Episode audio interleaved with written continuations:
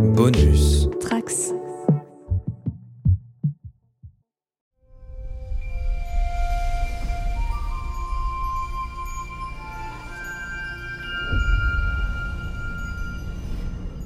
Bonjour à tous les trekkers et trekkies de toutes sortes, je suis le commandeur Guigui et je suis ravi de vous accueillir à bord de la station du Cadran Pop, le podcast sur Star Trek écoutable dans toute la galaxie et sur toutes vos applications de podcast via le flux du coin pop.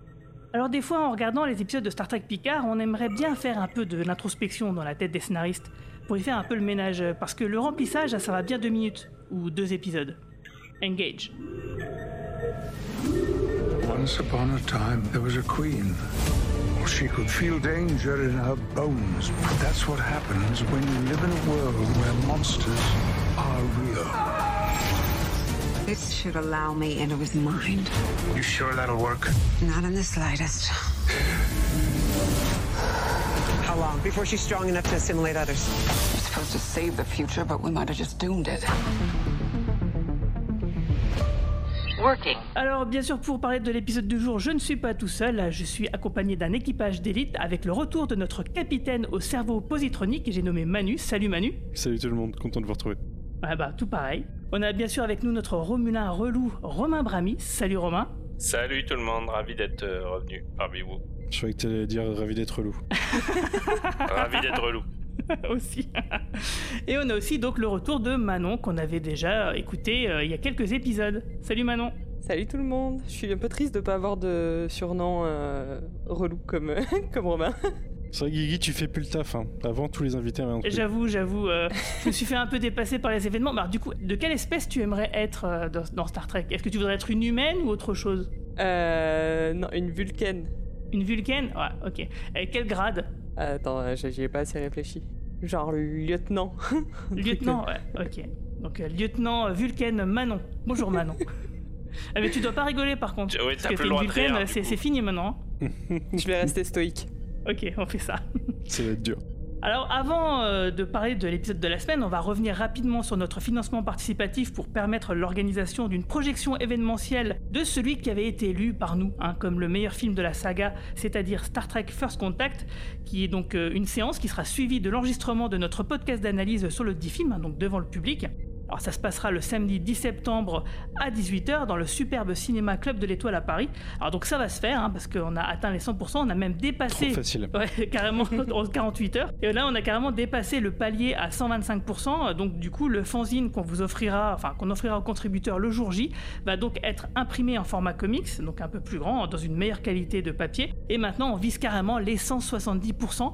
Si on les atteint, eh ben, on va pouvoir faire un before, c'est-à-dire euh, à partir de 16 heures, on va recevoir le public pendant deux où on fera des dédicaces de nos bouquins, enfin, moi en tout cas. Mais on a plein, plein d'autres petites activités qu'on pourrait organiser qui seraient très, très sympas, histoire de, bah, se retrouver tous euh, entre fans de Star Trek avant la séance. Je pense que ça serait sympa autour d'un verre euh, avec deux trois trucs à grignoter. Ça serait vraiment un truc intéressant. Et toi, Manon, est-ce qu'on pourra te compter parmi nous du coup? Mais bien sûr, parce que j'ai participé. Et que je trouve que c'est une super idée et que le meilleur film de Star Trek au cinéma, ça ne se manque pas quand même. Ouais, c'est vrai. Et du coup, j'ai eu beaucoup de messages de personnes qui sont ravis d'aller le voir au cinéma parce qu'ils avaient jamais pu le voir à l'époque, bah, sûrement parce qu'ils étaient trop jeunes. Comme moi, par exemple, mon premier film, c'était celui d'après, c'était Insurrection, donc je suis ravi de le découvrir au cinéma. Et il y a plein de gens qui l'ont vu au cinéma et qui sont ravis de le revoir, donc euh, ça fait plaisir, quoi. Moi, c'était mon premier film Star Trek au cinéma euh, que j'étais parti à Londres rien que pour ça, pour le voir tout seul. Donc, euh, avec ma maman qui m'avait accompagné. Donc, ça, ça fait bizarre de le revoir au cinéma, franchement. Et sinon, autre news, eh ben, euh, c'est pas vraiment une news parce qu'on vous l'a déjà dit 15 fois, mais il y a Star Trek Prodigy qui commence ce lundi sur Nickelodeon, donc à raison de un épisode par jour. Je crois que c'est vers 18 ou 19 heures, donc pour regarder dans votre programme télé. Donc bah, c'est une série qu'on vous conseille et puis dont on fera un podcast qui brassera les 10 premiers épisodes. Euh, bah, on fera ça, je sais pas, au mois de mai ou au mois de juin, quand on aura le temps. Mais en tout cas, voilà, je vous conseille vivement de la regarder parce que c'est vraiment une série qui n'est pas que pour les enfants, qui est vraiment une série très sympathique. Alors avant de commencer euh, à parler de l'épisode du jour, bah, on va revenir sur les épisodes précédents parce que Manu et Manon, ça fait quand même un petit moment que vous n'êtes pas venus. Qu'est-ce que vous avez pensé des épisodes précédents, toi Manu? Oh là La dernière fois que je suis venu, j'étais plutôt positif, je crois. C'était les débuts de Picard, j'aimais bien. Depuis, euh, bah, ça patine. Ça patine, je trouve que la série sait plus trop où elle va. On se plaignait, alors ça devait être sur le premier épisode justement, euh, on avait une discussion sur est-ce que ça va pas un peu trop tout droit vers là où on pense que ça va et du coup il n'y a plus d'intérêt. Bah, en l'occurrence, euh, je m'attendais pas du tout à ce que ça aille par là. J'ai l'impression que la série euh, change à tous les épisodes un petit peu, qu'elle tâtonne. Euh, je m'attendais vraiment pas du tout à ça pour une saison de Picard qui, euh, la, première, elle est plutôt tout droit, enfin, avait une intrigue générale plus contenue en fait. Là, ça évolue avec le temps. Vraiment, je les ai trouvés nuls et je pense les deux les deux avant l'épisode de cette semaine. Euh, grosse déception en ce qui me concerne pour cette saison. Donc en, en gros, toi, c'est les épisodes 5, 6 et 7 que t'as trouvé relou, quoi. C'était 8 cette semaine? Moi, c'était le 7 cette semaine, ouais. ouais. Non, le 7, je l'ai bien aimé du coup. On Ah, d'accord. Mais tu m'as pas posé la question encore, c'est pour ça. Ouais, ouais, bah c'est parce que je l'ai gardé pour après. Et toi, Manon? Bah, un peu pareil que Manu, euh, très clairement, si on, à l'épisode 7 on fait une comparaison avec la saison 1, je pense que je garde un bien meilleur souvenir de la saison 1 que l'impression que me laisse cette saison 2. Bah, on, on voyage pas assez, on est. Enfin, depuis du coup l'épisode 3 où on est arrivé dans en 2024 et. euh, en fait, il se passe plus rien. En fait, depuis qu'on arrive en 2024, il ne se passe plus rien et l'intrigue n'avance pas, quoi. Donc, euh, c'est vraiment Il y problématique. il y, a Rios qui drague. quoi. Non, mais on y reviendra. J'adore Rios et j'aime toujours autant l'acteur par rapport à d'autres acteurs de la série, mais vraiment, ça ça n'a ça n'a aucun intérêt. Et en plus, plus ça va, moins c'est bien écrit pour l'acteur, je trouve. Donc, euh, enfin bref, c'est c'est un détail, mais oui, non, en effet, je trouve que que on a beaucoup de personnages et qu'en fait on n'arrive pas du tout à les exploiter. Euh, finalement, l'intrigue elle tourne autour de Picard. Euh, c'est lent, c'est parfois un peu maladroit, etc. Mais les autres personnages qui tournent autour de lui, il se passe pas grand chose. Je pense que peut-être l'aspect le plus intéressant, ça pourrait être Jurati et la, reine euh, des Borg. Mais bon, il y en a pas dans cet épisode, mais mais voilà, ça, manque d'enjeu. On, voit- on voit pas en fait le fil du recteur, on sait pas où on va, et j'ai tendance à un peu m'ennuyer devant les épisodes. Donc voilà, un peu déçu quand même. Ouais, ouais, ouais, je, je vois ce que tu veux dire. Et toi, Romain? Euh, moi, je crois que j'étais là il y a deux semaines. Je crois que j'ai juste raté le podcast de la semaine Ouais, dernière. c'est ça. Euh, je regrettais d'ailleurs parce avait, j'avais beaucoup de choses que j'avais envie de dire sur l'épisode de la semaine dernière. Eh ben, vas-y. Euh, le fait est que euh, moi j'ai un peu la même impression que Manu en étant un petit peu moins euh, catégorique sur la, la médiocrité des épisodes mais clairement en fait euh, moi si j'ai une comparaison à faire avec cette saison de Picard ça me rappelle les mauvaises saisons de 24 heures chrono en fait c'est à dire que ça change tous les deux épisodes. c'est ça, exactement. C'est mais vraiment, hein, je suis sérieux là. Euh, euh, c'est exactement ça. C'est-à-dire que tu as l'impression que l'intrigue change à tous les deux épisodes. En fait, tu arrives à un point où tu ne te rappelles même plus quelle était l'intrigue initiale de la de la saison. En fait, si tu veux. Et à chaque épisode, on te rajoute des nouvelles menaces sans forcément prendre le temps d'avoir résolu les les, les problèmes euh, des parties précédentes. En fait. Si bien quand même que j'ai réalisé un truc euh, 24 heures après avoir vu le, le dernier épisode dont on va parler tout à l'heure, c'est que par exemple l'intrigue de base, elle est quand même censée avoir été résolue à la fin du, du dernier épisode, en fait, puisque officiellement René Picard, euh, elle est repartie, euh, enfin. Euh, le, le discours que lui a tenu Jean-Luc a fonctionné et elle est repartie dans sa mission. Et en fait, c'est à peine évoqué, en fait. C'est-à-dire que la résolution de l'intrigue principale est à peine évoquée. Tu ne sais pas si vraiment ça a marché, tu ne sais pas si finalement, euh, ça y est, le, le temps est, est revenu dans son cours initial. Et, et d'ailleurs, ça a l'air vraiment d'être très intéressant pour personne, en fait. Personne n'a l'air de s'en inquiéter vraiment. Et je la trouve ça question, c'est le pourquoi, et ça commence à être un petit peu développé dans cet épisode, je pense. Le pourquoi, le pourquoi de la situation initiale, pourquoi Q a fait ça en fait. C'est, je pense que ça devient ça l'intérêt du truc.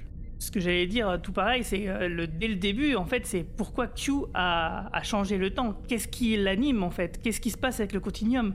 Et je, moi, j'ai pas perdu de, de vue que finalement, le vrai fil conducteur de la saison, c'était ça. Donc, du coup, le fait qu'on revienne à- au niveau de ces discussions, euh, d'ailleurs, euh, je- moi, je suis étonné que ça n'ait pas eu lieu plus tôt, en fait, ce genre de conversation. En tant que Picard, euh, la première fois où je rencontrais Gainan euh, dans le passé, c'est une des genres de questions-là que j'aurais posé directement, en fait. Mais bon, bref. mais quand même, enfin, bon, euh, je suis d'accord avec vous d'un certain point de vue, mais la question quand même, c'était de ne pas avoir la confédération, si tu veux.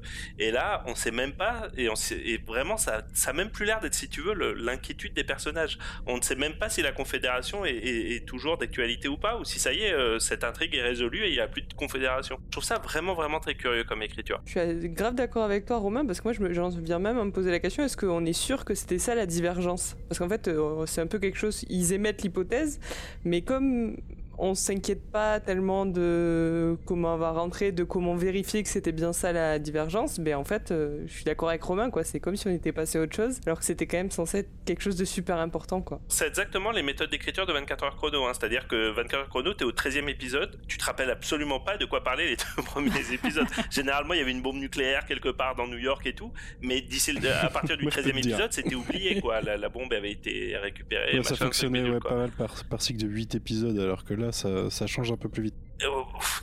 Et donc voilà, donc, après j'ai plein de trucs à dire et je, rebondirai plutôt sur des, trucs de l'épisode d'aujourd'hui. Il y, a, il y a quand même toujours des trucs que j'aime bien dans cette série et en particulier euh, quand on parlait de René Picard, euh, il y a tous les, sujets des, problèmes d'anxiété euh, qui ont été évoqués il y a une scène, euh, le, pep talk comme on dit, la, scène de remontage de, morale de Picard que j'ai vraiment beaucoup aimé la semaine dernière, donc ça j'aimerais un petit peu en reparler. Et la dernière chose que je voulais dire, c'est que par contre, comme souvent, et, là on va avoir plein d'occasions d'en parler dans cet épisode, à chaque fois qu'ils font un truc cool, t'as l'impression que ils arrivent à le gâcher exactement une minute trente derrière, en fait, si tu veux. Dans le dernier épisode, t'avais ce, cette très jolie scène, probablement la scène la mieux écrite depuis le début de Picard, entre René et euh, Jean-Luc. Scène d'après, il se fait écraser par une bagnole devant René Picard. Apparemment René ça l'a pas atteinte plus que ça. Elle a été, elle est rentrée à la NASA, elle a fait OK les gars, euh, j'y vais. Et, tu vois, je trouve que c'est très symptomatique de cette série. C'est-à-dire que il y, y a des bonnes idées, mais pour une raison qui m'échappe complètement, c'est ruiné. Pas ruiné, c'est exagéré, mais c'est euh, grandement, grandement atteint quelques minutes plus tard, si tu veux quoi. Bah, pour revenir sur l'axe de la divergence, hein, comme on le disait la semaine dernière, hein, pour moi, c'est pas certain que ce soit René Picard, parce que même s'il y a effectivement des indices qui pourraient aller dans ce sens-là, mais c'est plutôt Sung. Euh, puisque, comme on le disait, dans le deuxième épisode, quand on est dans la dystopie, on voit une espèce de statue holographique euh, d'Adam Song gigantesque, euh, avec une de ses phrases fétiches La galaxie, elle est mieux si elle est humaine », enfin, un genre de, de connerie, euh, voilà quoi, qui, résonnait. Donc, Le Strong Galaxy the Human Galaxy. Tu sais, j'ai repensé à un truc à propos de ça, euh, c'est très rapide, mais je, je repensais à Star Trek First Contact, puisqu'on en parle beaucoup en ce moment euh, dans l'équipe du Quadrant Pop, et, et tu te rappelles qu'à un moment, Jordi explique à, à, à, Zefran Cochrane. à Zefran Cochrane que devant le siège de Starfleet Academy, il y a une photo de lui, euh, une statue de lui, la main en avant, euh, qui pointe vers les étoiles et tout, et il me semble qu'en fait, c'est exactement la statue qu'ils ont reconstituée avec euh, Brent Spiner dans la Confédération, Ah, oui, en exact. fait. Ouais, ouais, c'est vrai, c'est un peu le même style. ouais, ouais, tout à fait. Bah, du coup, bah, de toute façon, on va rentrer directement dans la zone spoiler hein, pour parler de l'épisode 7. Red alert! Well, the premonition I'm having is us old. And we sit on park benches, tripping teenagers on floaty things with our canes. I'm better at it than you. Of course. Initiating scan for Girardi's com badge.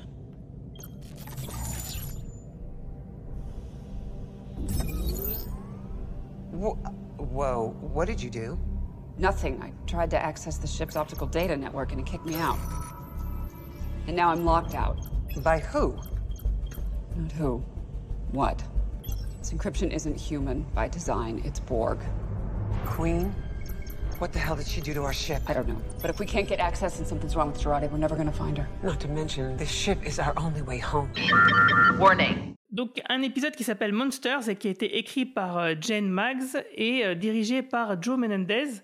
Euh, donc, euh, bah, c'est un épisode où on voit Taline qui va s'aventurer dans le subconscient de Picard pour l'aider à le réveiller du coma et à faire face à la fois à ses secrets les plus sombres et à ses peurs les plus profondes. Tandis que Seven et Raffi, bah, elles, elles vont partir à la recherche de Jurati car elles craignent, à raison bien sûr, que cette dernière succombe à la reine Borg, à la reine Borg qu'elle a en elle et qu'elle donc euh, souhaite créer un nouveau collectif. Et pendant ce temps-là, bah, Rios, lui, il a du mal à cacher la vérité à la, jolie docteur Teresa et qui va donc du coup bah, lui révéler directement le poteau rose. Euh, alors, moi, je, vous dis tout de suite la- l'avis que j'ai sur cet épisode-là. Euh, je me suis globalement fait chier parce que je déteste les épisodes d'introspection euh, dans la tête, euh, la psyché d'un personnage, quand c'est imagé, quand c'est un peu métaphorique, comme, exactement comme ils l'ont fait là. Moi, c'est vraiment un truc qui m'emmerde profondément, qui me fait chier. Et je pense que c'est symptomatique aussi du, bah, du syndrome euh, il faut remplir des épisodes pour avoir 10 épisodes par saison, parce que finalement, euh, tout ce qui est dit là, ça aurait pu très bien être euh, réglé, euh, évoqué en 5 minutes chrono, euh, euh, dans un double ou triple épisode. Quoi. Je sais pas ce que vous en pensez. Bah moi je pense que ça aurait été un bon loner dans Next Generation, mais dans une série fil rouge ça fait bizarre. Moi j'aime bien euh, en l'occurrence les épisodes d'introspection, c'est toujours mieux que quand c'est fait à base de flashback, en bottle épisode à la Riker, euh, si vous vous souvenez-vous. Mais j'ai globalement bien aimé l'épisode, mais là-dessus je sais pas. euh, je trouve que l'intrigue est intéressante, mais mal placée. En effet, on gagne du temps. La vraie intrigue c'est la Renborg maintenant, et puis Sung de son côté, et on n'y passe quasiment pas de temps dans l'épisode. Mais, euh, mais dans l'introspection de Picard, j'ai bien aimé. J'ai bien aimé, ça révèle des choses sur le personnage. Euh, c'est euh, alors c'est particulier. En fait, je pense que j'ai lâché prise sur la direction de la série et que du coup, euh, une proposition intéressante, bah, est intéressante. Et en moins, c'est ça le mérite de pas refaire un épisode de la saison 1 comme le braquage qu'on a eu il y a deux ou trois épisodes. C'était l'épisode du braquage de la saison 1. Mais non, moi, c'est un aspect que j'ai bien aimé. Je, je me suis laissé prendre. euh, c'est assez euh, mince, lyrique dans l'idée. euh, ouais, c'était plutôt intéressant. Et puis James Collis, j'ai trouvé très fort. C'est vrai que je te rejoins. Si ça avait été un épisode autocontenu d'une série classique comme La Nouvelle Génération, par exemple, ça aurait beaucoup mieux fonctionné. ou même à base de hologrammes, enfin de, de ou que sais-je, ça aurait pu avoir un truc intéressant. Mais c'est vrai que du coup, on, commence par un pré-générique qui est assez efficace avec donc James Callis euh, qui jouait donc le, le fameux Baltar dans la, saison, la série euh, Battlestar Galactica de 2003 euh, de Ronald D. Moore, donc où on le voit d'ailleurs dans un uniforme donc de la période First Contact à Nemesis. Donc on a quand même une intéressante question sur la personnalité versus la fonction. C'est vrai que ça m'a bien plu, c'est un truc dont Roman Nigita nous parle régulièrement en disant que voilà, souvent dans Star Trek, les personnalités euh, des, personnages euh, disparaissent derrière leur fonction. Et que ce qui fonctionnait bien dans Picard, c'est que justement, ils n'ont pas vraiment de fonction, donc du coup, heureusement que leurs personnalités sont bien développées et c'est peut-être ce qui nous fait euh, nous les aimer, ces personnages finalement. Euh, je sais pas ce que vous en avez pensé de justement bah, de ce rôle qu'a James Callis dans ce personnage, parce qu'en fait, du coup, l'introspection, elle à deux niveaux. Donc, on a un Picard qui est face à un, un conseiller, tandis que on a Taline qui, elle, est, plongée dans la psyché de Picard et qui se promène avec un jeune Picard, en fait. Dans l'histoire que Picard raconte en plus. Ouais, dans l'histoire que Picard raconte, tout à fait. En fait, euh, j'ai trouvé un peu dommage qu'on devine assez vite qui est, le, enfin quel est le vrai rôle de James Collis. Euh, moi, je l'ai deviné au milieu d'épisode, je pense. Euh, y a- il y a- je sais plus la, la fameuse phrase que, qui, qui est répétée à un moment. Bon, j'ai assez, assez rapidement compris que c'était son père. J'ai eu une autre déception et je sais pas si vous avez eu la même. Quand il commence, quand Picard commence à parler d'une princesse rousse, je me suis dit qu'il allait, allait parler de quelqu'un d'autre. Ouais, moi, je, je pense à Beverly, bien sûr, pareil. bah bien sûr. Après, ça peut être Mais- freudien aussi, hein. c'est peut-être pas un hasard non plus. quoi. Peut-être que voilà, il, il a réalisé le fantasme de sa mère à travers Beverly Crusher. hein. C'est- C'est pas totalement impossible. Ouais, je sais pas. Mais, euh, mais sinon, euh, sinon, moi, c'est une partie de l'épisode que j'ai bien aimé. Ouais. Et toi, euh, Manon? Bah, déjà, il y a un truc que j'ai trouvé surprenant, c'est que dans cette idée de- d'en faire un épisode centré autour de cette introspection, euh, c'est très bizarre que ça se termine dix minutes avant la fin de l'épisode et qu'il y a une espèce d'épilogue à l'épisode qui soit pas, qui se passe pas dans la tête de Picard. En fait, euh, dans l'idée d'un bottle épisode, ça aurait été quand même plus intéressant euh, que la dernière image qu'on ait, c'est Picard qui se réveille en fait. Je sais pas, du coup ça m'a, j'ai trouvé ça un peu perturbant. Fina- Finalement, c'est allé un peu vite, j'ai trouvé. Euh, moi, j'aurais aimé que, un peu comme Manu, c'est le genre d'épisode que j'aime beaucoup, moi, de concept que j'aime beaucoup. Donc, j'aurais aimé qu'on on prenne peut-être plus notre temps. Et finalement, euh, il y a en effet des choses qu'on devine vite. Alors moi, pour le coup, euh, comme du coup, je connais pas si bien que ça Star Trek, j'ai passé la pre- première moitié de l'épisode à me dire est-ce que je suis censé connaître la personne en face de Picard ou non? Et puis au bout d'un moment, je me suis dit, ah, et- enfin, j'ai eu la même idée, je me suis dit, est-ce que par hasard ce serait pas son père? Et du coup, quand on sait que c'est son père, j'étais là, bon, ok, ça va, je suis pas complètement à côté de la plaque, mais, mais c'est vrai que parfois je perds un peu du temps à me dire, est-ce que je connais cette personne ou non? Parce que, parce que j'ai Bah, à pas la toutes rigueur, ça t'a peut-être aidé de pas connaître, puisqu'il y en a qui ont confondu avec, euh, enfin, qui confondent James Collis et Alexander Siddig, qui ça, jouent dans Deep Space Nine, et du coup, euh, y a eu, eu- j'ai vu beaucoup de tweets en mode, rappelez-vous, c'est pas la même personne, c'est pas non le mais même les gens, ils sont pas physionomistes à un point, c'est quand même incroyable, quoi. Ils se ressemblent pas du tout, les gars. Ils ont même pas la même forme de visage. Non, non, je sais pas. Je, je- Mais je apparemment, c'est un, un vrai truc, hein, parce que Siddig a posté des photos dédicacées qu'il a signées à la place de des trucs. Il les a postées aujourd'hui. J'ai trouvé ça vraiment très très drôle. Donc euh, apparemment, ouais, dans les gens les confondent. euh. Surtout que les, les deux acteurs ont eu donc le même showrunner, Ronald D. Moore, euh, enfin le, le même scénariste en, en chef euh, sur Deep Space Nine et Galactica. Donc c'est vrai qu'il y a une filiation entre les deux quand même. Ouais, mais des persos totalement différents par Mais contre. oui, que radicalement différents, hein, on est d'accord. entre ça et la robe rouge, je pense quand même qu'il y a plusieurs ah oui, euh, bah là, clair. allusions directes à. Battlestar. Euh, moi, moi, cette scène, alors premièrement, je me sens vraiment très bête parce que pour le coup, le coup du père, je l'avais pas du tout vu venir. Surtout que moi, je me rappelais de cette scène dans Next Generation. On voyait le père de Picard qui était plutôt un gros bonhomme, un peu bourru et chauve. Donc, euh, bah, ça ressemblait pas du tout à l'image que j'avais de Baltar, en fait. Je vais l'appeler Baltar parce que c'est plus simple pour moi. D'ailleurs, il y a, il y, a, il y a une petite erreur de continuité, puisque euh, c'est un détail, hein, mais il, il dit euh, à Picard, toi au moins t'as gardé tes cheveux. Non, moi au moins j'ai gardé tes cheveux, mes cheveux. Bah en fait non, puisqu'on t'a vu dans Next Generation et t'avais pas de cheveux, mec. Donc je sais pas euh, pourquoi tu dis ça. Euh, Je crois qu'il a, il a dit qu'il a gardé ses cheveux plus longtemps. ah peut-être, ouais, peut-être. Euh, en tout cas, il ressemble pas énormément au personnage de Next Gen qu'on avait vu. Euh, et par contre, il y, a- il y a un autre truc, je sais pas si ça vous a fait ça, mais cette scène dans l'espace au début, où tu voyais Jean-Luc dans l'espace et ça m'a fait me réaliser à quel point cette saison me faisait manquer l'espace. En fait, je crois que c'est ce que j'ai vraiment me manque le plus dans cette saison. C'est euh, autant j'aime bien les voyages dans le temps, autant j'adore Star Trek 4 et tout, autant je trouve que étendu sur toute une saison comme ça d'une saison de Star Trek, putain, ça me manque en fait les Ouais, vaisseaux, les piou piou, les Star Trek, les les l'espace, les étoiles et tout, et juste d'être dans une salle. euh, En plus, le décor était vraiment somptueux. J'ai trouvé ça faisait vraiment old school Star Trek, un petit peu plus que la Sirena, par exemple. Je, je sais pas pourquoi j'ai eu cette impression. Peut-être ces grandes fenêtres qui donnent sur l'espace, ça m'a vraiment rappelé Next Generation, et ça m'a rendu très nostalgique de du temps où Star Trek était dans l'espace en fait. Et l'uniforme aussi. Mais Et- et justement, l'uniforme, bien sûr, Et, oui, justement, moi, en regardant cet épisode-là, encore une fois, j'ai eu la sensation d'être devant un, un épisode de Covid, c'est-à-dire euh, où euh, tu sens que, euh, bah, suite à la pandémie, tu vois, parce que tu avais, régulièrement on deux, le sent beaucoup en ce moment. ouais, t'avais dans deux de personnages avec deux personnages euh, qui étaient séparés du reste. Enfin, euh, où il y a pas de foule, euh, c'est vraiment très intimiste, quoi. Euh, et puis, bah oui, du coup, c'est vrai que ça donne un, une sorte de faux rythme qui, qu'on a l'impression que ça avance pas. Ça avance un petit peu quand même, mais c'est vrai qu'on a quand même l'impression de, bah, de s'emmerder. Enfin, moi, en tout cas, je me suis quand même un peu emmerdé. hein. Le problème, euh, euh, là, faut que je fasse attention de ne pas monopoliser la parole parce que je pourrais en parler pendant trois heures. Mais le problème, c'est pas tellement que ça n'avance pas. Le problème, et je trouve que cet épisode, ça a été certainement le pire depuis le début de la saison à ce niveau-là.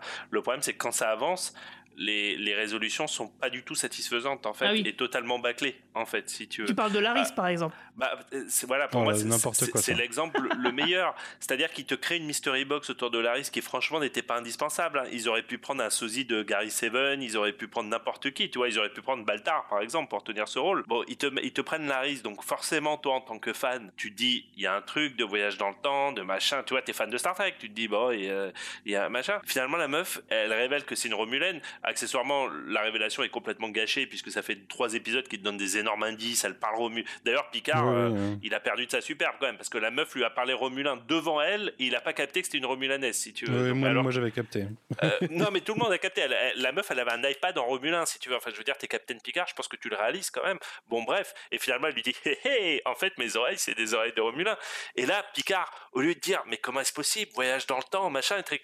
Oh mais tu dois être une ancêtre. Mais franchement c'est quoi cette conclusion? De merde quoi. Enfin surtout que, je- euh, surtout qu'à l'époque là, euh, les Romuliens ne sont pas connus euh, des humains, fait- des Vulcains, de personne. ça fait aucun sens à aucun niveau si tu veux quand, bien même ça, ça serait une ancêtre pourquoi quelle est ce, euh, cette coïncidence qui fait que euh, elle est là sur Terre à ce moment-là? Enfin, tu vois, il y a rien qui tient debout, ça ne Bah, fait aucun clair. sens. Et franchement, si c'était pour faire ça, mais à quoi ça sert? Euh, Prenez une autre actrice. Enfin, moi, je l'adore. Ouais, hein, euh, elle, quoi, est canon la meuf, hein, mais enfin, elle est canon à tous les niveaux. Mais si c'est pour faire ça, en effet, prends un autre acteur. C'est- quoi l'intérêt, quoi? Bah, L'intérêt, c'est que à la fin, Picard, il va pouvoir lui ouvrir son cœur parce qu'il a croisé son ancêtre précédemment. Je trouve c'est oui, c'est complètement ridicule. On n'avait pas besoin de ça. euh, Enfin, ah, c'est complètement con quoi. Attention, bon alors attention, il reste trois épisodes, peut-être qu'il va y avoir un twist, puisqu'ils Ah, adorent faire ça dans Picard. hein. T'as vu que là ils t'ont fait un twist dans le twist avec l'histoire de sa mère et de son père, donc peut-être que là ils vont pas faire un twist dans le twist dans le qui- twist. c'est ce qu'ils nous Euh, disent. Oui, voilà, il reste ça, quelque pas chose. oui. terminé. Il reste un Euh, truc. Ouais. Donc peut-être qu'on va se rendre compte que finalement c'est, tu sais, faut pas oublier que le mec c'est le showrunner de 12 Monkeys, Ouais. euh, donc euh, 12 Monkeys t'as ce, ce moment où tu réalises à la fin, j'ai pas vu la série, hein, mais je te parle du film où tu réalises qu'à la fin que la femme avec qui il est, il la connaissait depuis toujours, etc., etc., machin truc, il l'avait vu quand il était gosse et tout. Donc peut-être qu'il va y avoir comme ça une histoire. Mais franchement, si ça se termine comme ça, c'est- c'est- c'est- ça serait fou. Enfin pour moi, ça serait fou en fait. Ouais, ouais, ouais, bah, pas grand chose à rajouter. hein. Moi, j'ai trouvé ça assez, euh, assez ridicule comme révélation. Euh, en effet, euh, c'était grillé depuis le début que c'était une Romulienne. Je comprends pas qu'il l'ait pas vu, que personne l'ait vu. Et... Et en plus de ça, son, son device pour entrer en, dans le subconscient de Picard, c'est une, une, une sorte d'oreille pointue. Donc, il manquait plus que le t-shirt avec euh, l'enseigne, euh, tu sais, le logo de l'Empire romulien. Je euh. suis Romulien. Ouais, ouais, c'est ça. Mais en vrai, c'est juste symptomatique de ces espèces de multiples sous-intrigues qui, qui mènent à rien et ne font même pas avancer les personnages. On, en fait, on pourrait en citer une, une, une dizaine depuis le début de la série de ces, de ces sous-intrigues qui ont créé un peu de mystère, qui ont tenu deux épisodes et puis résolution, pas intéressant, on passe à autre chose. quoi. C'est Il y, a- il y a même des trucs qui ont été oubliés, hein, parce que vous vous rappelez quand même que dans le deuxième épisode, ou troisième, dans, dans le troisième ou quatrième, Rios perd son, perd son comme badge. C'est jamais revenu, ça aussi. Euh, Bah, voilà. Justement, je me suis demandé à un moment donné, il en utilise un euh, pour se faire téléporter à une espèce de truc pour stabiliser Picard euh, de- devant Teresa. Et je me suis demandé, est-ce que c'est pas le sien qu'il a récupéré? Enfin, si c'est ça, c'est pas montré, c'est bizarre. Euh, ouais, c'est complètement euh, ce, ce truc-là. À chaque fois dans Star Trek, quand euh, il y a un équipage qui perd un, un device super important sur une planète moins évoluée ou dans un voyage dans le temps ou quoi qu'est-ce, à chaque fois, ça devient une catastrophe. Quoi. De, il faut absolument le retrouver, ce truc. Et là, oui, ils ont l'impression qu'ils en ont vraiment rien à foutre. Pour rappeler que ça a créé Skynet, quand même. Oui. C'est- c'est pas... et, et juste pour finir sur l'énervement, parce qu'il y, a- il y a beaucoup de choses. Mais, mais tu viens de parler de cette scène de Rios qui fait venir euh, le- l'espèce de scanner cérébral. euh, bon, une autre scène qui est quand même, d'un point de vue scénaristique, qui est quand même hallucinante. Je suis désolé. C'est un bâton de C'est-à-dire, il, plus. il fait venir une docteur pour lui dire j'ai absolument besoin de vous. Bon, euh, pourquoi pas Picard est en train de mourir. Pour au final lui filer un outil qui, qui, n'a- qui vient du futur dont elle ne sait absolument rien. Et l'u- l'utilisation de cet outil, c'est d'appuyer sur le bouton et de passer le, le- le truc sur le front du mec. Mais, mais si c'était pour faire ça, t'aurais pu le faire toi, Rios. T'avais pas besoin d'aller faire venir une docteur du passé, quoi. Alors moi, j'ai lu le- cette scène-là. J'ai une autre interprétation de cette scène, c'est-à-dire que... C'est qu'il euh, veut la, il veut la serrer. Oui, ça, non, je pense qu'on a oui, tous ça, la même interprétation. Sûrement, mais euh, simplement quand elle arrive dans la clinique, c'est pas lui qui l'a fait venir. Elle vient parce que c'est sa clinique et puis c'est le lendemain matin en fait. La nuit est, la nuit est terminée et c'est le matin. C'est vrai que les choses ont l'air précipitées, mais en fait, euh, tout ça se passe sur 48 heures hein, jusqu'à maintenant. Et euh, donc là, on est le matin, elle arrive, euh, elle voit qu'il y a une porte qui est fermée, donc il essaie de gagner sa confiance. Donc moi, je me- je me suis dit dans ma tête, il sait très bien qu'il a qu'à appuyer sur ce putain de bouton à la con, que c'est facile, etc. Et du coup, il lui donne à elle pour la mettre en confiance. Moi, c'est comme ça que je l'ai lu en tout cas. Ouais, mais le dialogue, du coup, il est, il est ridicule entre les deux quand il lui dit euh, T'es une docteur, je te fais confiance, tu vas y Ouais, arriver. bah, euh, c'est c'est c'est- bah, ridicule. c'est un- ça- c'est une phrase de mec dragueur, ouais, effectivement, non, il veut mais- la mettre en confiance, c'est ça. C'est c'est un peu. euh, Parce que même, c'est pareil, euh, après le, le fait qu'il la fasse venir, euh, elle et son fils, euh, à bord de la Sirena, ouais, c'est. C'est n'importe quoi. C'est c'est complètement Ouais, idiot, oui. mais alors ça, ça à la limite, comment vous expliquer Je fais une différence avec cette scène parce que c'est pas. Tu peux questionner son choix sur ce coup-là, mais mais c'est pas le scénariste forcément qui te prend pour un con. Tu vois ce que je veux dire? Euh, euh, La scène où il fait venir euh, le gamin et, et sur la sirena, je me sens pas insulté. La scène où il, dit qu'il a besoin d'un docteur pour finalement qu'elle appuie sur un bouton d'un appareil qu'elle connaît pas, là t'as vraiment l'impression qu'on te prend pour un con. En fait, si tu veux. Non, c'est c'est Rios qui la prend un peu pour une idiote. Ce qui est pire quand t'es en train de, de construire une relation potentiellement amoureuse, en fait. C'est horrible, Ouais, c'est non, terrible. mais c'est technique de gars, de vieux dragueur, tu vois. Mais c'est- oui, mais moi qui aimais beaucoup Rios, moi ça m'a énervé cette scène. Si tu c'est le vrai. dis Non, mais je suis d'accord. Tu te souviens hier, Guy, de la discussion sur le fait que, comme vous vouliez trop défendre Moon Knight, euh, vous étiez trop. Vous trouviez des explications euh, un peu euh, là où vous les vouliez? Bah, Je pense que c'est pareil. hein. Je pense que c'est juste mal écrit. Mais moi, pour la scène du procès dans Moon Knight, hein, j'étais avec toi, Manu. hein. J'ai pas cherché à la défendre. Ceci Euh, est une conversation crossover. Ouais, et puis en plus, ce qui est euh, dans, dans le désordre chronologiquement, puisque le podcast Oui, n'est pas encore La sorti. sortie euh, sera, du YMCU sera bien plus tard. Voilà, c'est ça. Euh, et puis bah, pendant ce temps-là, nous on a donc euh, Raffi et Seven euh, qui partent donc à la recherche de Jurati qui a clairement perdu le contrôle parce qu'il faut absolument donc empêcher que la Reine Borg euh, elle se crée un nouveau collectif. Et là visiblement le fait d'avoir de l'endorphine et des trucs comme ça c'est ça qui lui permet donc de gagner en force et, de, gagner retrouver pleinement ses pouvoirs quoi en quelque sorte. Et donc du coup il, retrouve sa trace dans un bar où elle, est passée où il y a eu donc son petit petit clin d'œil Sunny Ozel donc qui est la femme de Patrick Stewart qui chante dans le bar Et le nom du bar est le nom d'un personnage de 12 Monkeys. Ah tiens, c'est lequel? J'ai j'ai même pas noté, dis donc. Je, je me rappelle plus, mais je sais que j'ai j'ai lu ce, j'ai lu ça, donc je le répète bêtement. D'accord. Euh, donc voilà, alors en fait, euh, bon, bah, comme euh, je- ça fait plusieurs podcasts qu'on le dit, euh, c'est vrai que la relation entre Seven et Rafi, elle est vraiment euh, euh, dispatchée. On a droit à une scène euh, par, euh, par épisode et, et pas vraiment un épisode autour de leur relation. Et, et ça serait bien que ça arrive à un moment parce que c'est vrai que ça manque un petit peu. Mais moi, j'ai trouvé quand même, encore une fois, euh, je- moi je trouve que les deux personnages-là fonctionnent en- ensemble et, et leur conversation, leur punchline. Enfin, moi, j'ai moi, je trouve une alchimie. Est-ce que je suis le seul? Franchement, plus ça va, plus Rafi, je peux plus l'avoir en peinture. Merde.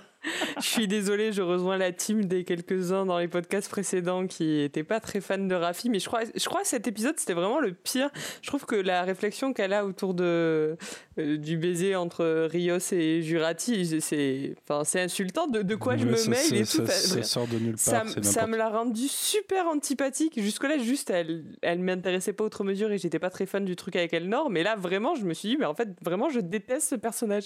Et du coup, c'est un peu triste parce que la pauvre actrice, elle, mérite- elle mérite pas ça. Mais je trouve qu'elle est. Enfin, je sais pas, je, je suis un peu gênée sur comment elle est écrite. Après, la dynamique entre les deux fonctionne assez bien, je suis d'accord avec toi. euh, Mais, mais c'est jamais poussé, quoi. C'est c'est juste, en fait, elle passe. Ça fait quatre épisodes qu'elles sont tout le temps collées l'une avec l'autre, mais qu'on développe pas leur relation. Non, ouais. Euh, Mais il faudrait un y a même pour pas elle. de contact physique. Enfin, je veux dire, c'est gênant. Limite, euh, enfin, elles sont en couple, quoi. Donc, euh, je comprends Elles sont pas. en pause, je pense. C'est ouais, j'ai l'impression que c'est compliqué. tu vois, c'est euh, la notif, euh, c'est compliqué sur Facebook Euh, parce que ouais, euh, on a bien compris que quoi, comme dit Manu euh, au début de la saison, qu'elles avaient l'air d'avoir fait une pause quoi. Moi, je trouve surtout qu'on peut faire bien mieux avec ces personnages, en fait. Ils sont pas exploités. C'est euh, autant Seven en début de saison, pourquoi pas. Là, ça fait trois épisodes, ouais, on patine. je suis déçu. Je suis déçu de l'utilisation qu'on a fait. Ah, ben, J'espère que oui, le, le prochain épisode euh, leur donnera un petit peu du grain à moudre parce que c'est vrai que là, ça fait, euh, elle- on dirait qu'elle se promène dans, dans la saison en fait. Tout est très référencé dans Picard et moi je sais pas si ce film vous parle mais clairement ils l'ont vu. Ça me fait penser à La Mutante en fait, le film La Mutante. Je sais pas si ça Ah vous ouais. parle. Si, si. C'est si, quasiment le même scénario. hein. Ils partent à la recherche, la meuf elle est toute seule, elle fait ses trucs et elle a besoin d'endorphine Ah, pour, vrai, oui, euh, pour un truc. Euh, le seul problème, c'est que, alors ça fait partie des trucs où j'ai fait facepalm euh, à la Picard, où j'ai mis mon, ma main sur le front. Euh, donc elle a besoin d'endorphine. Qu'est-ce qu'elle trouve pour Du avoir une, une pique d'aubertine Elle pète une vitre. Alors, bon, euh, je sais que pareil dans la mutante. ma vie est pas passionnante, mais enfin j'espère que si j'avais besoin d'endorphine, je trouverais quelque chose d'un peu plus intéressant que de péter une vitre. Euh, C'est-à-dire, euh, quitte à aller dans un bar, moi je pensais qu'elle allait déclencher une bagarre à la, à la Terminator, si tu veux, or c'est pas le cas. Ou je pensais qu'elle allait se taper un mec, alors c'est peut-être pas très Picard, mais, mais le côté un peu bitchy de la Renborg, ça aurait pu fonctionner. Et dans la mutante, je sais pas si vous vous rappelez, c'est ce qu'elle faisait, elle ramenait des mecs euh, chez elle et elle les, elle les tuait. Euh, non, là elle pète une vitre. Alors je sais pas, c'est censé symboliser quelque chose, hein, peut-être qu'il y a comme ça reste une série familiale, peut-être que la brisure de la vitre est censée euh, symboliser quelque chose de plus euh, sexualisé ou j'en sais rien. Mais Non, là, tu vas là, tel quel, c'est juste très nul en fait. C'est juste qu'ils se sont posé la question qu'est-ce qu'on peut faire Oh, elle va péter une vitre? Ah, mais peut-être que pour les Borg, hein, casser des vitres, c'est, ça veut dire quelque chose, on sait pas. Petit aparté, puisque je l'ai pas mentionné dans, dans ce que j'ai pensé des épisodes précédents, mais je détestais Jurati en saison 1. J'ai eu le malheur de dire que c'était mieux début de saison 2. Euh, Jurati Renborg, euh, non, c'est, je, je mets mon veto sur le concept euh, même de pourquoi ils ont fait ça en fait. Je... Il y avait mieux à faire encore avec la Renborg, euh, il y avait probablement mieux à faire avec Jurati. Faire, euh, pa- partir là-dessus, ça montre clairement qu'ils savaient pas quoi faire du personnage en vrai. Franchement, moi, je déteste pas. Et pourtant, je n'aimais pas non plus Jurati en saison 1, mais euh, c'est juste, c'est plus avec la Renborg où ils savent pas trop sur quel. euh, Enfin, du coup, c'est pas dans cet épisode, c'est plus les épisodes précédents, mais ils savent pas trop sur quel pied danser. euh, Sur. euh, Parfois, elle est là pour être drôle et limite sarcastique, ce qui est un peu gênant parce que on voudrait un personnage peut-être un peu plus, un peu plus Renborg, quoi. Ouais, voilà. Mais le côté Jurati, enfin, sur le développement du personnage de Jurati, je trouve que ça fait un peu sens et c'est intéressant. Moi, je suis, je suis assez d'accord avec ça. Et ouais, c'est clairement la, la story B euh, de, de la saison, finalement, quelque part, qui est, euh, qui est finalement une conséquence euh, bah, de ce qu'ils essayent de faire pour la story A. Mm, Mais ouais, moi, Mais ça, me déplaît pas. C'est le classique, ils essayent de réparer un truc, ils cassent encore plus. Techniquement, le fait qu'une Rainborg puisse se répandre à cette époque, c'est c'est plus dangereux que Sung qui tourne mal. tu Ah vois. oui, carrément, carrément, on est d'accord. D'ailleurs, Seven le dit, non Elle le dit à Oui, elle le dit à la fin, c'est un des euh, derniers trucs qu'elle dit, ouais. ouais. Ouais. Ah, petite anecdote de fan, euh, on apprend dans cet épisode que Seven a développé une addiction au café euh, comme l'avait Janeway, donc c'est le côté filiation avec Janeway. J'ai trouvé la référence plutôt sympathique. Mhm. C'est euh, c'est vrai que c'est sympathique ça comme truc. Euh, Qu'est-ce qu'on a Qu'est-ce qu'il y a d'autre encore de ce qu'on n'a pas parlé? Ah oui, donc euh, donc Le, du le coup, bah, principal presque. ouais, c'est vrai. Après, donc il y a Picard qui, qui se réveille. Juste un truc avant de, de parler, juste pour finir sur le, le Picard et sa mère. Les scénaristes ont jugé utile de nous faire un twist que moi je trouve malsain, mais apparemment je suis le seul. Donc je me suis fait défoncer sur Reddit parce que j'ai dit ça, mais j'ai quand même envie de le dire malgré tout. Sur Euh, le traitement de le traitement de, Bah, de ses parents, euh, c'est-à-dire que depuis le premier épisode, on te laisse quand même penser que euh, sa mère est victime d'un père abusif et que on est dans une relation toxique où le père euh, maltraite sa mère et maltraite son fils. Finalement, comme il faut toujours qu'il y ait des twists hein, de nos jours, faut- voilà, tout est mystery box, même euh, les femmes battues. Tu te rends compte dans cet épisode que c'est pas la femme qui est battue, c'est qu'en fait elle souffre de, de, de dépression, voire euh, de schizophrénie hein, dans, dans le cas du présent. dans le. Et, et du coup, son père l'enferme dans le placard euh, parce que c'est le seul moyen de la traiter au 24e siècle. Et ben moi, je suis désolé, cette, cette pièce, cette scène m'a énormément gêné. Alors, j'ai peut-être trop poussé le bouchon. Euh, J'ai réalisé en revoyant l'épisode qu'en fait, il l'enferme pas dans le sous-sol où je pensais que la- le, tu sais, je pensais qu'il l'enfermait dans la cave où se passe la scène. En fait, il Non, la ça, remonte dans de le, Picard, ça. voilà. Mais, mais quand même, euh, je suis désolé. Moi, je trouve qu'un twist où finalement tu te rends compte que c'est pas le père qui bat sa femme, c'est la mère qui est complètement tarée et euh, machin. Je trouve ça très problématique. Je suis désolé. Euh, ça, ça me dérange d'autant plus que j'avais énormément de gentilles choses à dire sur le dernier épisode, euh, sur la scène de l'anxiété généralisée dont souffre René. Et je trouvais vraiment que ça avait été bien amené. Je trouvais que le discours de Picard était court, certes, mais pour le coup, je le trouvais vraiment juste. Moi, je souffre à titre personnel de, troubles anxieux généralisés, et, euh, j'aurais aimé qu'on me dise, quand j'étais au fin fond de mes crises, j'aurais aimé entendre ce que Picard a dit à René. Donc, j'avais vraiment énormément de jolies choses à dire sur sur l'épisode d'avant. Autant là, je suis désolé, je trouve qu'on traite la schizophrénie. euh, euh, ah bah, si vous avez une femme schizophrène, il faut l'enfermer dans le noir dans une pièce sombre. Ok, faut laisser votre fils devant pour qu'il entende votre sa, euh, sa mère crier à l'aide et lui dire libère-moi, libère-moi. Ok, et puis euh, si tu veux, il donne euh, à cette famille Picard une, une, euh, une vision un peu, euh, comment dirais-je, euh, aristocratique quasiment. Tu sais, ils sont toujours habillés en vêtements anciens et tout, donc t'oublies un petit. Et Bah, comme, c'est ce, comme tu ce que je voulais te dire. Pour moi, le problème d'écriture, c'est qu'à un moment, ils se sont dit, euh, bah, c'est il y a... ils ont fait une projection de c'est il y a 50, non, C'est exactement ce que 70 j'allais dire, Manu. Ça me rassure que bah, tu ils dis ça. sont mis en 1950-60, quoi. C'est exactement ce que j'allais dire, putain. Sauf c'est- que c'est- c'est tu me fais trop 24e plaisir. putain de siècle. C'est exactement ça. C'est qu'à force de, de, de, de te donner euh, les bérets, euh, René, machin, truc bidule, il faut juste leur rappeler qu'on est quand même censé être au 24e siècle et que moi, je- moi, j'ose espérer que les maladies mentales seront traitées un tout petit peu mieux. Et, et ça, chez moi, dans Star Trek, ça a toujours été très important. Quand on parlait de Star Trek 4, je t'avais parlé de la scène où le docteur McCoy soigne la, euh, une, dame qui est dialysée et il arrive à la guérir en lui donnant une pilule. Et, là, qu'est-ce que tu apprends finalement? C'est que si, c'est- si schizophrène, bah, au 24e siècle, bah, tu continueras d'être enfermé dans une salle noire. Quoi. Bah, putain, j'ai trouvé ça vraiment très triste en fait. Pour atténuer ça, euh, même si ça va pas atténuer euh, l'écriture des scénaristes, euh, c'est qu'en fait, euh, dans la nouvelle génération, déjà, je trouve l'épisode Family où Picard retourne donc euh, sur les vignobles et qui retrouve son frère, etc. Et aussi donc dans l'autobiographie qui est donc sortie du canon, mais que quand même il y a des petits éléments intéressants, c'est qu'en fait la famille Picard, elle est quand même vachement rétrograde et anti-technologie du euh, 23e et 24e siècle. S'ils avaient voulu faire ça, il aurait fallu faire cette carte-là parce que là, tu as l'impression qu'en fait, oui, effectivement, le père Picard, il soigne sa femme, si on peut appeler ça soigner, comme euh, le ferait un gars du 19e siècle, en fait. Donc, euh, Exactement, c'est il pas faudrait logique. quoi. mettre l'angle sur le fait que c'est problématique, justement. Et, et que du coup, euh, le- le- sa, réflexion, euh, ils auraient pu faire un discours euh, euh, pro-vax, en fait, dans cette histoire, enfin anti-anti-vax, euh, s'ils avaient voulu, en montrant les, les, les méfaits d'une pensée rétrograde, mais, euh, mais non, ils prennent pas cet angle, quoi.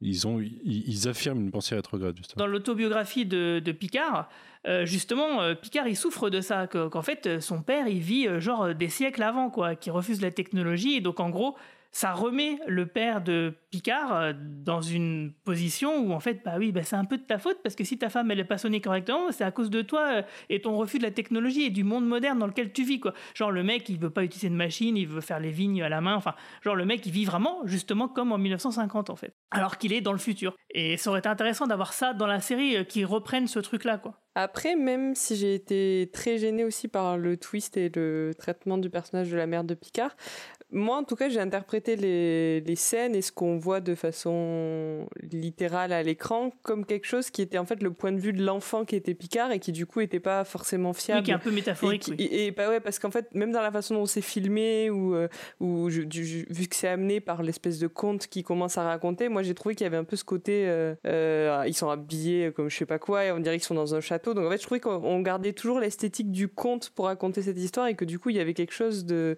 de, de l'enfant c'est de, de l'enfant qui du coup voyait tout noir, qui a juste cette image de cette porte fermée avec sa mère qui l'appelle derrière. Je savais pas à quel point euh, c'était fiable et en fait qu'est-ce que c'est pour ça qu'en fait j'ai été frustrée par la fin où on nous dit qu'il y a encore un twist, encore un truc qu'on ne sait pas et que je me suis dit ben et que du coup je savais pas comment interpréter tout ce que je venais de voir en fait parce qu'on n'était pas au bout de de, de, de l'intrigue quoi donc en fait euh, je, je, sais toujours pas trop où me positionner, mais, c'est sûr que j'ai été assez gênée en effet par ce twist de on est passé d'un père euh, violent à une, comme a dit Romain, à une mère folle et que et que c'est pas c'est intéressant de parler de de, de, troubles de l'anxiété de, de, troubles de schizophrénie. On sait pas encore une fois on sait pas exactement en fait là on extrapole mais euh, mais ça peut être intéressant mais c'est vrai que la façon dont c'est amené c'est problématique en fait. Donc, bah, en, en, en, tout cas, c'est surtout aussi problématique de base parce que ce genre de maladie, il y a des milliards de façons euh, différentes de les soigner dans euh, l'utopique et Star Trek où, où tu es censé avoir fait disparaître euh, la plupart des maux de l'humanité et que en gros les maladies qui restent en général, bah, c'est des trucs un peu extraordinaires, exceptionnels du fait à l'exposition à un truc rarissime qui se promène dans la, dans la galaxie. Euh, voilà, qui est, normalement, tu te dis, ouais, ce, genre de trouble devrait être soigné depuis longtemps. Quoi. Il y a la fusion mentale, il y a des conseillers, il y a des, des, des bétazoïdes qui pourraient faire un excellent travail. Enfin bref, euh, mais, mais c'est là où je, je suis d'accord avec toi, c'est-à-dire qu'il dit une phrase, en effet, il y a quelqu'un sur Reddit qui m'a fait remarquer, qui dit, euh, ça dure une seconde, mais il dit, euh, elle refusait de se soigner ou quelque chose comme ça. Bon, accessoirement, elle refusait de se soigner, c'est ce que ça rajoute au côté la mère folle. Hein. C'est ce qu'on dit de tous les gens fous, c'est qu'ils refusent de se soigner. Des fois, t'as pas le choix. Mais, mais moi, c'est ça qui me gêne, Guy, et tu mets le doigt dessus, c'est qu'en effet, moi, je, me, je fantasme tellement, tellement le futur de Star Trek que j'estime que les maladies ne devraient même plus exister, si tu veux, que t'es plus au stade des antivax qui refusent de faire leur vaccin, que il y a plus de maladie du tout en fait tu vois ce que je veux dire. Et, et, et c'est là où je suis pas satisfait. Après je pense que par contre Manon met le doigt sur quelque chose de très très important.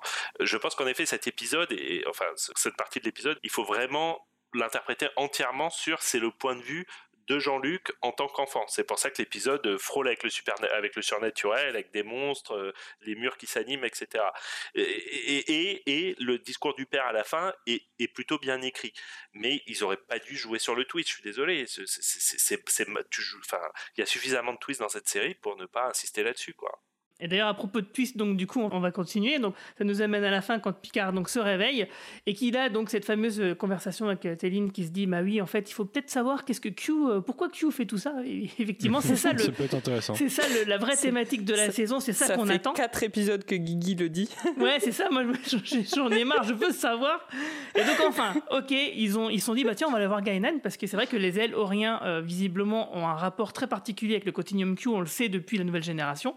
Euh, donc on a même aussi euh, une pseudo-explication du geste bizarre que faisait Whoopi Goldberg euh, dans l'épisode. Donc on se dit que voilà, quand elle met ses mains un peu comme si elle faisait euh, un peu un chat, un truc un peu félin, c'est peut-être pour essayer de, de, sonder la personne pour savoir si c'est un Q. Enfin donc bref, ils se disent bah tiens, on va, je vais aller voir Gainan, savoir qu'est-ce qu'elle peut bien nous dire par rapport à ça. Et on apprend que entre sa race, entre et les, le Continuum Q, il y a eu une guerre qui s'est heureusement terminée et euh, qui est une sorte d'armistice qui a été euh, signé et qui est donc est, euh, à l'intérieur d'une bouteille.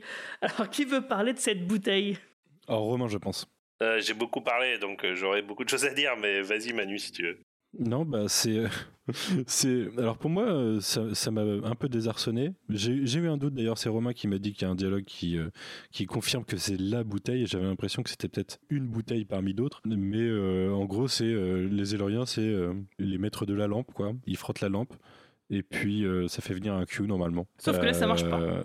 Sauf que là, ça marche pas. Donc là, il se passe un vrai truc. C'est jamais arrivé, et du coup, euh, il se passe un truc avec le continuum. Du coup, ce qu'on qu'on suggérait, euh, enfin, on le soupçonnait un petit peu euh, dans l'épisode 2. euh, je me souviens qu'on en avait parlé. Je me, je me demandais s'il n'y avait pas eu un, un truc qui avait menacé le continuum Q, et, et justement, euh, Q était là pour essayer de corriger le, le tir, puisqu'il disait globalement qu'il essayait de mettre un pansement sur une plaie, une grosse plaie, quoi. Alors, c'est intriguant, mais, euh, mais pour l'instant, ce qui est bizarre, c'est que cette chaîne s'enchaîne directement avec un autre twist où, euh, on a une autre intrigue qui se lance pour l'épisode d'après.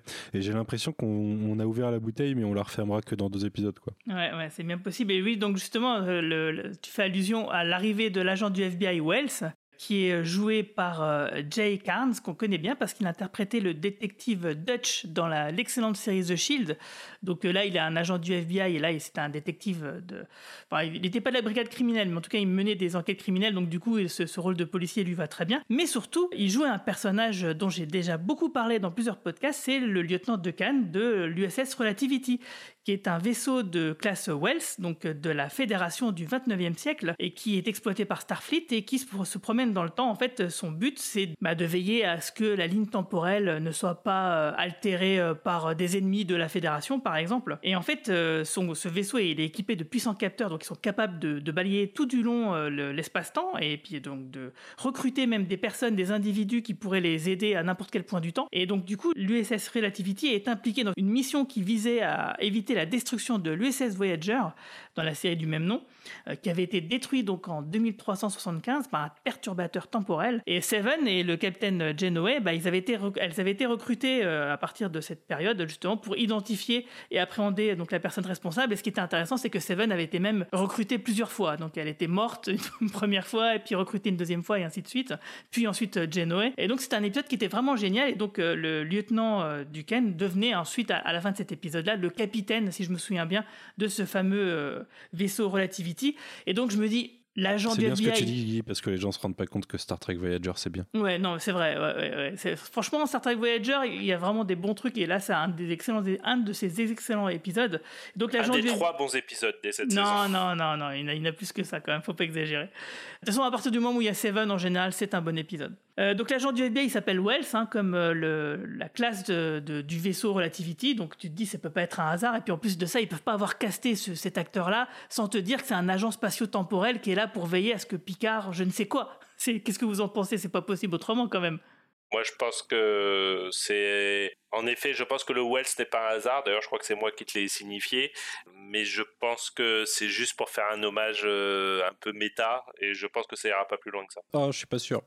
Parce que clairement, c'est un Mulder de cet univers, mais euh, est-ce que c'est un vrai agent du FBI ou est-ce que c'est un agent infiltré euh, de, l'agence du temps? Je, je pencherais plutôt pour ça, moi. Parce qu'il il a l'air quand même euh, de, de savoir qui il cible, en fait. Franchement, après la scène de Laris, euh, plus rien ne m'étonne. hein. C'est-à-dire que ça- peut-être que tu es censé te dire, euh, peut-être qu'à la fin, il va lui dire Ah, mais tu as peut-être un petit-fils euh, qui sera policier lui aussi dans le futur. Ah, tu vois, une connerie de ce genre, euh, ça m'étonnerait qu'à moitié. T'auras un, dans euh, 7, 9 siècles, tu auras un, un descendant qui travaillera. Laisse-moi l'espoir, Romain, laisse-moi l'espoir. Ouais, non, ça serait, ça serait, franchement, là, ça serait abusé d'avoir casté cet acteur-là, qui est génial d'ailleurs, pour ne pas le relier à l'USS Relativity. Franchement, là, ça serait un C'est crime. l'occasion quoi. de le faire recroiser Seven en plus dans Mais l'épisode ouais. suivant. C'est, c'est, je veux dire, Seven, du coup, elle, elle pourrait euh, avoir un, donc voilà, un rôle plus prépondérant pour la fin de la saison. Donc, ça serait quand même étrange. Et, et du coup, ça poserait plein de questions. C'est-à-dire que, si, à partir du moment où ils sont là, est-ce que euh, ils viennent d'une timeline qui, qui est la bonne, en fait euh, C'est-à-dire qu'en gros, ils ont réussi, effectivement, à les restaurer, en fait. Ah putain, ça y est, vous venez de me. euh, Ils vont faire la même scène avec Laris, mais avec Seven. Elle va le reconnaître et il va dire On se connaît. Il fait Not in this timeline. Et voilà, fin de l'épisode. Je le sens Non, trop, non, trop non. merdique, quoi. Non, mais là, ce que je me dis, c'est que si euh, effectivement c'est un agent infiltré euh, donc de, bah, du Starfleet du 29e siècle pour veiller à, à la bonne tenue de, de la ligne temporelle, c'est que peut-être, oui, effectivement, ils ont réussi leur coup, euh, le- la divergence a été effacée. Et du coup, bah là, il y a des gars du futur qui viennent voir qu'est-ce qui se passe, c'est quoi ce bordel? On, on- on voit qu'il y a un nœud temporel, il y a un truc un, bizarre dans ces jours-là. On vient enquêter pour savoir ah comment ça, vous avez restauré la ligne temporelle? Ah bah merci, super, merci de nous le dire. Sauf que Gainan ne reconnaît toujours pas Picard. Ah, c'est vrai. Ah, Ah, ah, c'est vrai. Ah, ah, c'est vrai. Ah ah. oui, t'as raison. Ouais, ouais, exact. Bon, bah, du coup, ça serait un USS Relativity de la Dark Timeline. Voilà. Et du coup, ça serait des antagonistes. Ouais. Franchement, à l'origine, dans cette scène, je n'y ai pas du tout vu tout ça parce que du coup, je ne connais absolument pas tout ce que Guigui vient d'expliquer. Mais je tiens à dire que tu m'as vendu du rêve et que du, enfin, du rêve, euh, du mieux en tout Romain cas, et que et que si franchement, ça n'est pas ça et c'est ce que j'imaginais, un truc tout pourri pour nous faire encore un détour au prochain épisode euh, pour euh, retarder euh, le final de la série, euh, je serais d'autant plus déçu. Le final, Euh, c'est dans deux épisodes, non? 3 du coup. Il ouais. reste trois maintenant, ouais. ouais. Trois? Ah oui, ça c'était le 7, t'as raison. Heureux de vous revoir. Pourquoi m'avoir amené ici? Je ne sais pourquoi, je crois toujours que vous vous en souvenez. Je suis le capitaine Braxton, le lieutenant Duquesne. Vous êtes à bord du vaisseau temporel de relativité. Je ne suis plus au 24e siècle. Non Vous avez fait un bond de presque 500 ans. Nous vous avons fait venir pour nous aider à résoudre un mystère. Quelqu'un, nous ignorons qui, a déposé une arme à bord du Voyager. Cet engin génère des fractures spatio-temporelles dans un rayon de 150 mètres. Pourquoi faire appel à moi? À cause de votre implant oculaire. Il distingue les fractures spatio-temporelles beaucoup mieux que nos détecteurs. Vous connaissez bien le Voyager et son équipage et risquez moins d'attirer les soupçons. Jusqu'ici, vous avez été très utile. Jusqu'ici? Nous vous avons déjà recruté deux fois avant cette mission. Regardez.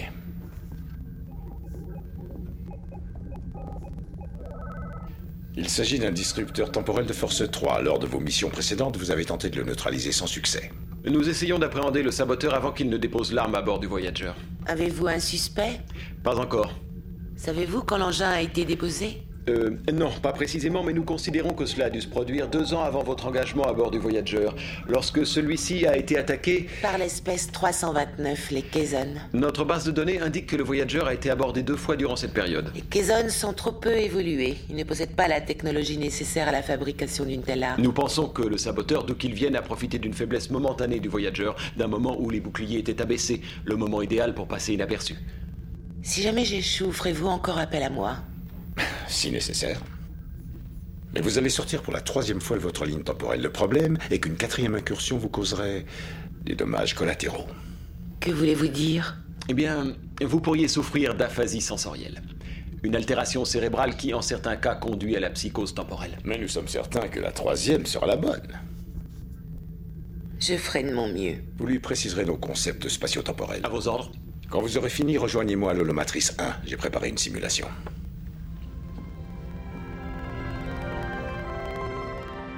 Program complete. Mais vraiment, c'est inquiétant. Moi, ce twist, vraiment, enfin, ce twist, euh, juste le côté A, Picard se fait arrêter à la fin de l'épisode, mais ça m'a. J'avais je trouvais des défauts à l'épisode, mais je. La fin de l'épisode j'étais pas énervé, et la fin de celui-là, il, il est arrêté, quoi. Non, mais c'est ça. C'est vraiment insupportable cette culture du. euh, Enfin, c'est vraiment euh, du feuilletonnant, mais, euh, mais à l'ancienne, quoi. C'est vraiment à chaque fin d'épisode, il faut un twist pour te ramener la semaine d'après, mais de façon artificielle. Et, et là, en plus, à chaque fois, ça nous crée une intrigue supplémentaire à régler au sein de l'épisode ou en deux épisodes. Sachant qu'il en reste que trois, si ça se règle en deux épisodes, c'est quand même hyper emmerdant. Je sais 24 pas, moi je trouve ça inquiétant même. quoi. 24 heures chrono. je suis désolée, j'ai pas, j'ai même, j'ai pas vu 24 donc je, je, je Ah, ne je te comprends pas cette conseille. référence. C'est surtout les pires saisons. Parce que, euh, franchement, les pires saisons, elles sont vraiment drôles. Moi, je Ils sont pas par rigole, mais. Braga, d'ailleurs, les mauvaises saisons de 24 heures chrono? Non, je sais plus. Mais saison 6 et 7. Et il, il euh, me je semble que plus. si, c'est Brandon Braga qui écrit 24 heures chrono. Ah, Il y avait Howard Gordon aussi de X-Files. Euh, Au début, ouais. Mais euh, dans les sais quatre plus, premières euh, saisons, ouais. Après, il a arrêté. Euh, ouais, Peut-être je me trompe. Attendez, peut-être je me trompe. J'ai un doute. Je sais plus qui est sur les mauvaises saisons. Et d'ailleurs, euh, tu sauras que la Reine Borg jouait dans 24 euh, dans deux ou trois saisons. Oui, c'est vrai, ouais, c'est vrai. Bon, juste pour finir sur, euh, Elle s'appelle René, mais c'est pas la mère de Pi. juste pour finir sur Gainan, euh, vous vous rappelez tout à l'heure au début de podcast, je vous ai dit qu'ils te donnent des bonnes idées, qu'ils arrivent à ruiner euh, en une scène. Bon, bah là, voilà, typiquement, euh, c'était une bonne idée de développer la- la- un peu ce qui se passait avec les Eloriens et, et les, et les Q, d'autant que c'était un peu foireux depuis le début quand même, hein, parce que les Q, c'est quand même censé être des dieux, les Eloriens certes ont des pouvoirs, mais enfin ils sont quand même fait assimiler par les Borg, euh, donc ça reste une race, on va dire euh, moyenne, enfin Attaquable. moyenne euh, au niveau attaquable, voilà. Donc voilà, bon là ils essayent de développer le truc, je trouve ça pas mal, Euh, sauf qu'ils arrivent à te ruiner la scène avec une fois de plus un Deus ex machina de fou. C'est Gainan qui a la bouteille qui a servi à la paix entre les Q et les, et, les Zelloriens. C'est, enfin, je trouve ça complètement absurde. Ils auraient pu trouver n'importe quoi d'autre, tu vois. Bah, depuis qu'on a signé la truce, euh, euh, tous les Zelloriens sont capables de se monnaie un Q, des choses comme ça. Non, non, il fallait qu'elle ait la bouteille, etc. J'ai trouvé ça complètement con, encore une fois. Alors que, alors que le reste de la scène, je l'avais trouvé plutôt chouette. En fait. Imagine, t'as un soifard qui tombe dessus et qui la, qui la vide sans faire gaffe. franchement, ça craint. mais si c'est pas un Zellorien Peut-être que ça marche pas. Ah, peut-être. Mais moi, ça m'a perturbé, c'est ce que je te disais en off, Romain. Je, l'ai vu comme euh, une sorte de.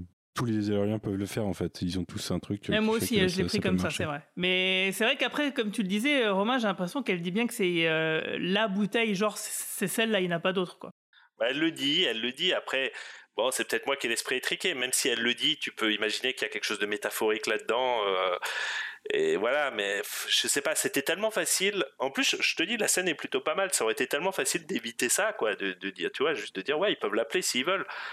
je trouvais ça con, quoi, cette histoire de bouteille. Euh, je trouvais ça. en plus, on n'est pas dit, on n'est pas sûr que ce soit le Q qu'on veut. C'est un Q n'importe lequel, en fait. Ouais, c'est ça. Oui, et puis pourquoi Gainan a la bouteille Enfin, pourquoi elle l'a amené sur Terre? Enfin, tu, vois, il y a rien qui va, quoi. Il y a rien qui va. Quoi. Ouais, elle l'a ramené sur Terre et puis elle est au milieu de ses autres bouteilles, quoi. c'est ça. entre, une entre une DSP et puis une Smirnoff. Donc, euh, bah, si vous avez rien d'autre à dire, je pense qu'on va s'arrêter là. Ouais, non, c'est bon pour moi. Et j'ai vérifié les dialogues et en effet, euh, elle dit bien ces sept bouteilles-là, quoi. Eh ben, on va passer aux conclusions. Alors, qu'est-ce que vous attendez pour la semaine prochaine, euh, Manon? Qu'est-ce que tu attends, toi, du coup? Au début, j'allais te dire euh, qu'on règle l'arrestation de Picard le plus vite possible pour euh, revenir à l'intrigue principale, mais du coup, s'il peut y avoir quelque chose euh, d'intéressant avec cette, cette équipe qui surveille la ligne temporelle et qui, enfin, je sais pas, je en fait, ce que j'aimerais bien, c'est qu'on retourne à l'intrigue principale. Moi, je suis très intriguée par euh, la, la Queen Borg qu'on a vue dans tout le premier épisode, de savoir du coup qui y a derrière. J'imagine que c'est Jurati, moi, à ce stade de, la, de la saison. Mais, on n'est pas l'abri d'un twist, ouais. Mais exactement. Du coup, euh, je, ne sais plus. À la fois, j'en suis sûre et à la fois, je me dis euh, sûrement pas. Je, ne sais plus. Mais franchement, je suis, moi, je suis curieuse qu'on retrouve Jurati et la Renborg. Bah, ça serait pas incohérent parce que le fait qu'elle soit masquée, c'est, je veux dire, s'il y a une histoire de voyage dans le temps, elle est masquée, il y a Jurati sur la, passerelle. Euh, ça peut pas être Rafi, ça peut pas être euh, Seven, ça peut pas être quelqu'un d'autre, quoi. Tu vois? Et puis surtout, en fait, moi, je suis toujours bloquée à cette scène qui, pour le coup, fonctionnait bien, qui reste ma scène préférée de la saison, de euh, à la fois de ce vaisseau qui va exploser, de l'intervention de Q au moment où cette Renborg apparaît. Je trouve que j'ai envie qu'on arrive à la faire, en fait. Euh, c'est juste que ça prend trop de temps, parce que j'ai envie qu'on résolve le premier épisode, quoi. non, mais c'est vrai que c'est de, plus en plus, moi, je, je, je, fantasme un remontage pour faire un téléfilm de deux heures et demie. Euh, plutôt que des, saisons de 10 épisodes comme ça, c'est dommage quoi. Il y a une théorie qui fait flipper, qui est depuis le début, des gens pensaient que c'était la mère de Picard qui était la nouvelle reine Borg. un dialogue que sa mère puisque, dit. Puisque, puisque elle lui dit don't look up dans le premier épisode quand elle le renvoie dans le passé. Enfin. enfin bon bref quand le vaisseau explose et euh, je me dis euh, là ils te remettent ce twist à la fin où tu te rends compte qu'il n'a pas raconté toute l'histoire sur sa mère et qu'à la fin il l'a libérée J'espère vraiment que cette théorie horrible ne va pas devenir réalité. Ah oui, ça serait terrible. J'espère aussi, ouais. Mm, mm, on croise les doigts. Euh, bah, du coup, on va passer aux actus. Alors, euh, toi, euh, Manu, quel est ton actu? Je sais qu'il y a un podcast en montage, mais j'imagine qu'il y en a d'autres. Euh, non, il n'y en a pas encore euh, d'autres de prévus, d'autres YMCU à venir, mais oui, il y a un épisode en montage sur Moon Knight, épisode 2 et 3. Euh, pas mal à être déçu, mais euh, pas tout le monde. Donc, toi, toi, en l'occurrence, avec Aurélien, vous avez défendu le truc. Donc, c'était au moins intéressant d'en débattre, à défaut que la série soit intéressante. Non, sinon, j'en ai pas, j'ai pas d'autres enregistrements de prévus. Alors, il y a du shitlist toujours. On a enregistré les Pierre Nicolas Cage cette semaine, donc ça sortira lundi pour vous qui entendez ce podcast samedi. Et puis, euh, dans deux semaines, c'est, c'est, ce sera un peu un crossover avec YMCU, Shitlist. Donc, euh, voilà, il y aura d'autres choses intéressantes. Ça, c'est cool. J'ai, hâte. Ouais, l'épisode sur Nicolas Cage, je l'attends avec euh, grande impatience. Et toi, Manon? Eh bien, vous pouvez également me retrouver dans le prochain YMCU qui parle de Moon Knight. Je suis dans la team Manu des gens déçus. c'est vrai. Et c'est, un, podcast où on a quand même beaucoup rigolé. Ouais. et toi, Romain? Euh, moi, j'ai pas d'actu euh, à part que je travaille avec toi sur euh, l'événement First Contact et qu'on vous prépare plein de surprises et qu'on a eu une semaine assez drôle sur le sujet. Moi, je me suis bien amusé cette semaine. Donc voilà, je suis vraiment impatient que cet événement nous arrive. Juste une dernière chose sur Picard, parce que tu as juste demandé à Manon ce qu'elle attendait, mais Manu et Ah, moi, on n'a pas, désolé. on a- on n'a pas dit. Mais, mais, mais juste un Moi, je truc. m'attends à être déçu. Je m'attends à être déçu. Euh, plus ça va, plus depuis qu'ils ont révélé que la saison 3 allait être euh, le, le, le réunion qu'on attendait depuis le début du cast de Next Generation, plus je réalise que cette saison est un filler, en fait, la saison 2. Plus je réalise qu'ils ont fait le voyage dans le temps, parce que finalement, c'est ce qui fonctionne le mieux de manière systématique dans Star Trek et qu'ils se sont dit au moins on prend aucun risque et on fera un truc plutôt fun. Et euh, donc le showrunner, a même dit que euh, au bout d'un moment, ils se sont rendu compte que c'était beaucoup de choses à gérer, donc ils sont partagés le travail et que lui est parti travailler sur la saison 3, tandis que euh, Goldsman a travaillé sur la saison 2. Et en fait, je réalise que cette saison 2, elle a vraiment été bâclée et que euh, j'attends beaucoup plus sur la saison 3. Donc voilà où j'en suis. J'ai presque déjà un petit peu fait le deuil de cette saison 2. Par contre, toujours très excité d'avoir enfin ce réunion qu'on attendait tellement. Mm, mm, mm. C'est vrai que Matalas, quand on, on le lit dans les interviews, on a l'impression qu'il est quand même. En fait, il parle quasiment que de la saison 3, depuis des mois, même avant que la saison 2 elle commence. hein. Il parlait déjà en disant oh, la saison 3, putain, je travaille dessus, je peux rien vous dire, mais euh, ça va être génial. Et la saison 2, euh, bah ouais, non, non oui, d'accord. Donc voilà. Donc on, on, croit, on touche du bois, comme on dit. Euh, bah moi, mon actu, elle est un peu chargée parce que, outre les, les podcasts du cadran pop euh, chaque semaine, euh, bah, figurez-vous que la semaine prochaine, je vais me téléporter donc le week-end prochain à Lyon pour le festival de science-fiction Les Intergalactiques. Euh, J'y suis pour plusieurs choses. Alors déjà, je dédicacerai le samedi au quatrième salon de la micro-édition. Ensuite, je ferai une, un enregistrement, bah, du coup, la semaine prochaine du cadran pop avec Mehdi Achouch et Cyril Michael pour analyser donc le prochain épisode de Star Trek Picard. Ça sera donc le samedi 23 avril à 19h en salle 3 au Festival des Intergalactiques de Lyon. Ensuite, euh, le dimanche, euh, je commence la journée par euh, faire un enregistrement du coin pop sur X-Files, sur le pilote de X-Files avec Mehdi Achouch. Ça sera donc le dimanche 24 avril à midi et demi en salle 2. Et enfin, je terminerai ce week-end avec un- une grosse table ronde conférence, ou je sais pas trop comment dire, euh, sur le renouveau de la science-fiction en série télé. Euh, donc ça sera le dimanche 24 avril en salle, salle du spectacle à 14h avec euh, bah, plusieurs personnes comme le capitaine de Nexus 6, le fossoyeur de films, etc. Entre autres, hein. il y en avait beaucoup d'autres intervenants très intéressants. C'est la première fois que j'y vais, hein, et encore plus en invité, donc du coup je suis, vraiment très content qu'on m'ait invité. Et ça a l'air d'être un festival très très cool.